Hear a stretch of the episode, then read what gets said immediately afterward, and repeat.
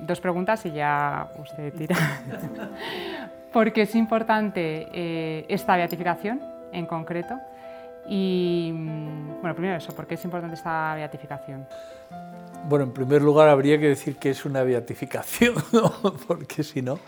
Eh, es decir, Dios quiere que los hombres vayan a Él a través de otros hombres. Esto es algo que vamos comprobando desde el comienzo del cristianismo. No os olvidéis que la oficina de las causas de los santos, en la que trabajo desde hace un montón de años, es la primera oficina que se pone en marcha en la Iglesia Católica.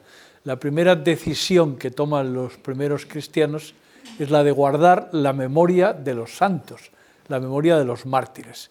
¿Por qué?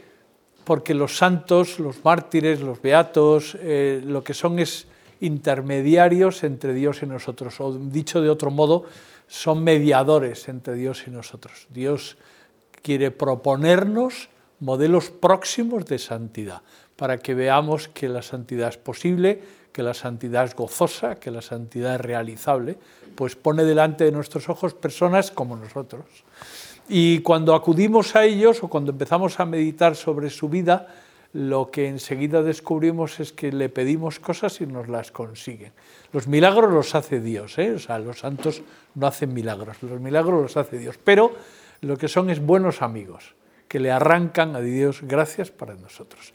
En ese sentido, eh, hablar de Guadalupe Ortiz de Landazuri es hablar de la primera mujer que va a ser beatificada y cuyo camino ha sido el camino de la espiritualidad del Opus Dei, es decir, ella va a alcanzar la santidad, va a ser inscrita en el catálogo de los santos como una mujer que se ha hecho santa en medio del mundo a través del trabajo profesional, algo que nos toca muy de cerca a todos los que estamos aquí, porque nosotros Dios nos ha llamado que lleguemos al cielo, que lleguemos a la santidad a través del ordinario, de lo corriente.